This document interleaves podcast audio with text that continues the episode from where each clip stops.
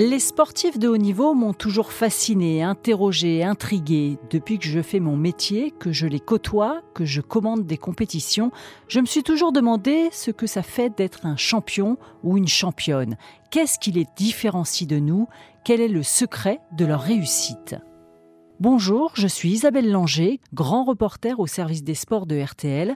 Vous écoutez Une médaille, une histoire, un podcast où des athlètes racontent ce jour qui a fait basculer leur carrière, où ils ont tutoyé l'excellence, se sont parés d'or, ce jour qui a changé leur vie. Pour ce deuxième épisode, je vous emmène en Bretagne, à la pointe de la Torche. C'est là-bas que vit Jean Galfionne, le champion olympique de saut à la perche en 1996 à Atlanta, a accepté de raconter ces JO qui ont bouleversé son quotidien. Nous nous sommes retrouvés chez Marie-Cat, une jolie paillote en bord de plage.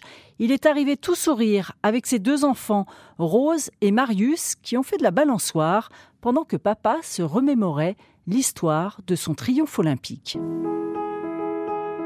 Jean Galfion ne serait certainement pas devenu champion olympique ce 2 août 1996 sans la stratégie mise en place par son entraîneur Maurice Souvion qui avait décidé d'arriver à Atlanta seulement deux jours avant les qualifications du saut à la perche. Parce qu'en fait, en arrivant tard, on subit pas autant le climat et en même temps, l'arrivée au village olympique trop tôt, c'est un endroit, le village olympique, qui est extraordinaire. Mais alors, qu'est-ce que ça vous pompe d'énergie, de jus euh, Et on voulait éviter ça aussi. Puis le double, ou triple intérêt, en fin de compte, c'est que tout le monde un peu euh, me cherchait à Atlanta, enfin surtout la, presse, quoi. Sauf que nous, on était à l'INSEP, tranquille, on faisait des séances mais extraordinaires. Et euh, quand on est parti, on était vraiment hyper serein. D'ailleurs, quand il débarque au village olympique, je prends mes, mes quartiers dans l'appartement où on nous avait attribué et comme c'était la, la, et la perche était vraiment à la fin des jeux quoi. Hein. Deuxième quinzaine, j'arrive dans l'appartement euh, de Jean-Philippe Gatien, enfin des, des, des, pongistes, euh, toute l'équipe de France de ping-pong et il me croise, ah t'es dans cet appartement, oh, rentre pas là-dedans, euh, c'est l'appartement maudit, on s'est tous plantés. Je dis, oh bah, super. Donc eux, partaient avec leur bagage, ils, ils rentraient et voilà, heureusement c'était l'anecdote, mais j'y ai pas pensé trop. En revanche, Jean Galfion n'a rien laissé au hasard pour la compétition, et plus particulièrement pour la redoutable épreuve des qualifications. C'est là où c'est le plus inquiétant, hein, les qualifs. On sait qu'on peut vraiment passer à travers, même en étant en forme. Et euh, à chaque championnat, chaque jeu, ça arrive. Moi, j'étais plutôt serein et j'avais fait un tableau, euh, une organisation, un tableau de bord de tout ce qu'il fallait faire minute par minute pour pas me perdre justement dans, l'émotion, dans l'inquiétude, dans des calculs. Je passe, je passe pas. Donc ça s'est passé plutôt très facilement. Il faisait très très chaud par contre Donc j'avais tout organisé pour être bien au frais, des, glacières, des poches d'eau fraîche, il y avait des brumisateurs et je faisais très attention à pas prendre un coup de chaud. Puis en fait, en, deux sauts, je m'étais qualifié. Ce qui n'était pas le cas de la star de la perche à l'époque. Sergei Boubka, blessé au tendon d'Achille, renonce à tenter le moindre saut. Une fois la qualification en poche, Jean Galfion passe tranquillement sa journée de repos. Il trottine un peu, mais surtout bouquine sur son lit, les pieds en l'air. Il fait du jus, comme on dit dans le jargon. Surtout la veille de cette finale, il demande à rencontrer Pierre Quinon. Pierre Quinon a été champion olympique du saut à la perche en 1984 à Los Angeles. On a pris cinq minutes à discuter ensemble, mais c'était une discussion pour me, réconforter, me rassurer, m'apaiser. Puis surtout, lui, il avait eu cette expérience avec Jean-Claude Killy la veille euh, de sa finale olympique. Il avait appelé Jean-Claude. Et Jean-Claude a dit Attends, attends, attends, ok, Pierre, attends, euh, je te rappelle. Il l'avait rappelé en essayant de trouver les mots justes. Il avait besoin de ce réconfort, cette, discussion avec quelqu'un qui connaît euh, ce moment euh, intense. Et puis, euh, pour finir l'histoire, la veille du titre de champion olympique de Renault, Lavigny m'avait appelé. Et on avait passé un peu de temps au téléphone et dans le même esprit. Quoi. Après cette discussion avec Pierre Quinon, Jean Galfion s'est endormi en écoutant le Requiem de Mozart.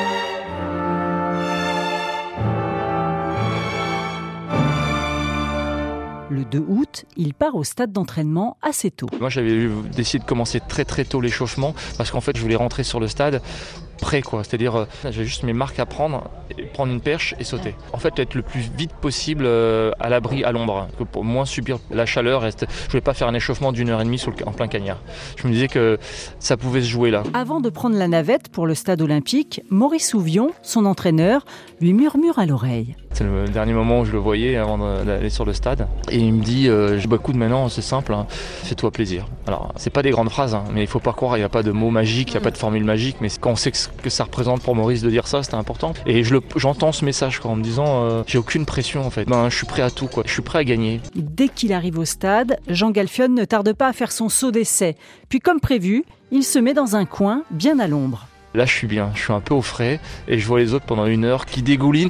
Et moi, j'étais dans un tel état de confiance que mon échauffement me suffisait. Puis d'un coup, je me mets à regarder les tribunes, euh, le stade olympique, la flamme olympique. Je fais, waouh, les Jeux olympiques quand même. Je regarde les tribunes, putain, il y a du monde, hein. combien? 70 000 personnes. Et, là, je commence à être impressionné. Je dis, merde, il y a du monde. Et là, et là, je me mets une claque et je me dis, qu'est-ce que je suis en train de faire? Tu dois pas être ici, quoi. Faut que tu ailles euh, au, milieu des autres, quoi. Faut que tu ailles au combat, dans l'atmosphère de compétition et pas trop t'éloigner.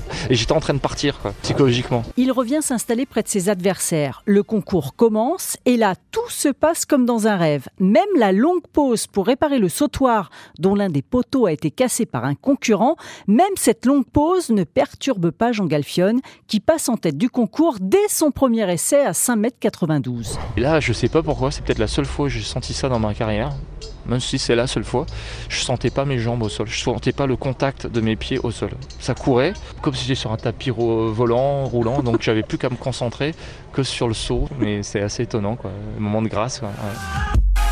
Dans la tribune, Maurice Souvion se lève, les bras au ciel. Il comprend que son protégé a réussi quelque chose de grand. Quand je retombe sur le tapis, je sais que je prends la tête du concours à 5,92, que c'est le record olympique, que personne n'a fait mieux au jeu, et que je sais que pour aller me chercher, il va falloir faire 5,97, pas moins. Et 97, dans le concours, il y en a très peu, etc. On sait quand même que ça, ça sent bon. Ça sent une médaille. Aucun adversaire ne fera mieux que lui, et Galfione de dire ce jour-là, à l'issue de ce concours d'anthologie à Atlanta, Écoutez, c'était sur RTL.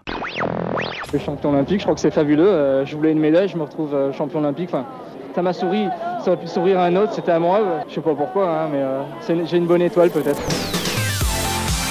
La suite, c'est un tour du stade en chaussettes, lové dans le drapeau tricolore, et puis le podium. Petite déception, il y avait, il y avait plus de vent, le drapeau, il était tout en bas, là. il, ne flottait pas au vent. Genre, oh, c'est dommage. Mais c'est surtout quand il retrouve sa famille, ses amis et même des anonymes dans un restaurant pour fêter sa médaille qu'il comprend un peu plus la portée de son exploit. Je croise plein de gens qui touchent la médaille, qui en tremblent, euh, etc. Et, ça me touche beaucoup. Et après, à partir de ce moment-là, bah, j'ai réalisé le, poids d'une médaille olympique, une médaille d'or, parce qu'elle se partage dans l'émotion, pas simplement dire ouais, il a gagné. Euh. Et c'est pour ça que c'est beau une médaille olympique. La nuit est courte et dès le réveil, c'est un tourbillon médiatique. Là, d'un coup, oh, là, ça va commencer à être compliqué, quoi, parce que moi, j'aimais pas ça du tout. Et euh, qu'est-ce que j'étais mal à l'aise. Euh, faut parler de soi, c'est compliqué. Faut parler de l'émotion, des sentiments envers euh, Maurice, par exemple, des choses qu'on nous-mêmes on s'est jamais exprimé, mais bon, c'est qu'elles étaient extrêmement fortes je me dis, on va, ça va être compliqué parce qu'on va me décortiquer et aller dans une intimité que moi je suis pas très expansif et qu'il va falloir parler, quoi, tout simplement donner mon avis, etc. Les sollicitations, le regard des autres, c'est finalement ce qui a été le plus difficile à appréhender pour Galfione. C'était compliqué à gérer parce que on sait jamais euh, où il faut aller. Je vous dis pas qu'il y a des choses que je referais, hein, mais euh, des magazines qui correspondaient pas à ce que j'étais, des, des, magazines gays, je savais même pas qu'ils étaient gays par exemple, se retrouver en couverture et maquillé, refait, tout relooké. je me dis mais c'est pas moi ça, qu'est-ce que c'est? C'était plutôt rigolo maintenant quand on y pense. En revanche, ce titre olympique lui a permis de lui ouvrir des portes, de faire de belles rencontres qui ont été fondatrices de sa vie d'après, par exemple avec le skipper Laurent Bourgnon. C'est lui qui m'a poussé, qui m'a donné un peu aussi l'envie de, naviguer, bien sûr, hein, de cette façon en tout cas, m'a donné des conseils. Ça m'a ouvert des portes pour faire des choses et rencontrer d'autres personnes qui m'ont donné envie de faire du bateau, de construire ma vie avec, euh, en suivant ce que j'aime au, plus profond. J'avais une peur bleue, moi, en fin de compte, d'être champion olympique toute ma vie que champion olympique toute ma vie. Et, c'est pas grave, il y en a, ils le font très bien, euh, et, puis ils en font une carrière, et même ça leur ouvre des portes pour faire euh, du business, de la politique, euh, je sais pas. Hein. Moi, j'avais pas envie que ma vie elle soit traduite juste sur, en gros, 5 heures d'une journée, quoi. J'avais envie de, découvrir soif d'autre chose. Ce que Jean Galfion voulait par-dessus tout, c'est continuer à avoir des émotions. J'ai dit, mais il faut que je continue à essayer de trouver quelque chose qui me donne cette, cette niaque, quoi, et de me dire, j'ai envie encore de sentir ça. Alors, je serais peut-être plus compétiteur de la même façon, j'aurais plus autant, autant que ce que m'a donné la perche à ce niveau-là. Mais si on vit avec euh, autant d'émotions, d'angoisse, de flip, euh, de sensations, autre chose, bah ça y est, quoi, c'est gagné. Jean Galfion poursuivra sa carrière de perchiste jusqu'en 2005. Il passera notamment la barre mythique des 6 mètres. Les blessures l'auront longtemps handicapé, mais il attendra d'être en pleine forme, en paix avec lui-même, pour définitivement raccrocher lors des mondiaux d'Helsinki. C'est d'ailleurs en Finlande, à peine ses perches rangées, qu'il s'est tourné vers sa deuxième vie, la voile. En fait, je sortais des championnats du monde et deux jours après, je partais faire l'acte 2 de la Coupe Louis Vuitton. Et donc, euh, je suis arrivé à l'aéroport à Malmö et l'équipage n'était pas là pour venir me chercher. Et là, j'ai eu un moment de flip, mais de vraiment de chez flip. C'est-à-dire, je me suis dit, mais qu'est-ce que je suis en train de faire? Si là, à partir de maintenant, je suis plus perchiste, quoi. alors que je sortais championnat du monde, je me dis, mais euh, là, oh là, là, là, attends, attends. Et, et, là, je me rappelle, ils n'étaient pas là. Je suis parti au comptoir Air France pour reprendre un billet.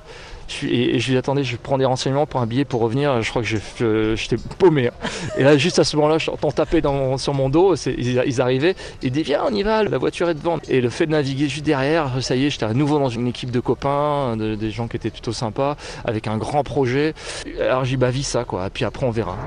La voile, c'est donc sa nouvelle vie et il en parle comme de la perche, avec passion. La voile, ça m'apporte cet inconfort, cette incertitude de vie, quoi. C'est-à-dire que ça me rend vivant. Je suis loin d'être le meilleur, euh, j'ai beaucoup encore à apprendre, et dès le début, je savais que ça allait être comme ça, que j'allais être cette étiquette de perchiste, et, tant mieux. J'aime bien ça, mais euh, sur l'eau, parfois c'est inconfortable, mais aussi le fait de pas maîtriser, être à 100%, de pas être le grand champion déjà que j'ai pu être, mais, euh, essayer de l'être, en tout cas essayer de participer à des, grandes régates internationales et, prestigieuses, et de me sentir progresser, bah, ça me rend extrêmement vivant et ça me, passionne. Jean Galfion continue aussi ses activités de consultant en entreprise. Il est également consultant pour la télévision. Il entraîne aussi les perchistes de son club, le Stade Bigoudin en Bretagne, où il vit et quelquefois il saute. J'essaye et je me dis je devrais plus. non, non, mais j'ai toujours le petit euh, défi de. Vous passez combien De réessayer. Oh non, non, je veux pas vous dire. Non, non, c'est nul. Hein. Non, non, non, non, non, je sais même pas. Je, je, 4-50, ça serait bien, hein, mais euh, ça, ça se dit pas. Celle qui pourrait suivre ses traces, c'est sa fille Rose, 8 ans, qui apparaît-il déjà le bon geste pour sauter avec une perche? Marius, son fils de 5 ans, serait lui aussi très habile, mais ces deux enfants n'ont pas encore pris conscience que leur papa est un champion. Pour eux, l'athlétisme, c'est sur la plage quand on court, là, ou c'est dans le petit stade, euh, la notion d'être champion ou pas. Euh, ils savent pas trop, puis tant mieux, et puis c'est pas ça qui est important. Hein. Je leur mets pas cette pression, je veux pas qu'on leur mette, après ils font ce qu'ils ont à faire. Non, non, je pense qu'ils savent plus que je fais du bateau, parce qu'ils m'ont vu faire des régates de bateau, euh, mais la perche, non. Et pourtant, il y a cette belle médaille d'or d'Atlanta. D'ailleurs, où est-elle? Ma médaille d'or, elle, est, euh, elle, chez moi. Je l'avais planquée longtemps et, puis en fait, un, jour, j'habitais à Paris et je me suis fait cambrioler. Et ben, le mec, il a tout volé, sauf la médaille.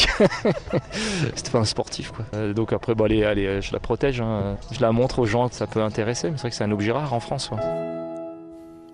J'espère que vous avez apprécié ce podcast. Dans le prochain épisode, nous retournerons en 1988 au JO de Séoul. Je vous raconterai l'histoire d'un duo magique, celle d'un cavalier qui rêvait d'être champion olympique et d'un petit cheval que rien ne prédestinait à une telle carrière, Pierre Durand et son fameux Japlou. Si ce podcast vous a plu, n'hésitez pas à en parler autour de vous, à partager, à liker, à laisser vos commentaires et retrouvez tous les épisodes de ce podcast sur rtl.fr et sur votre plateforme favorite.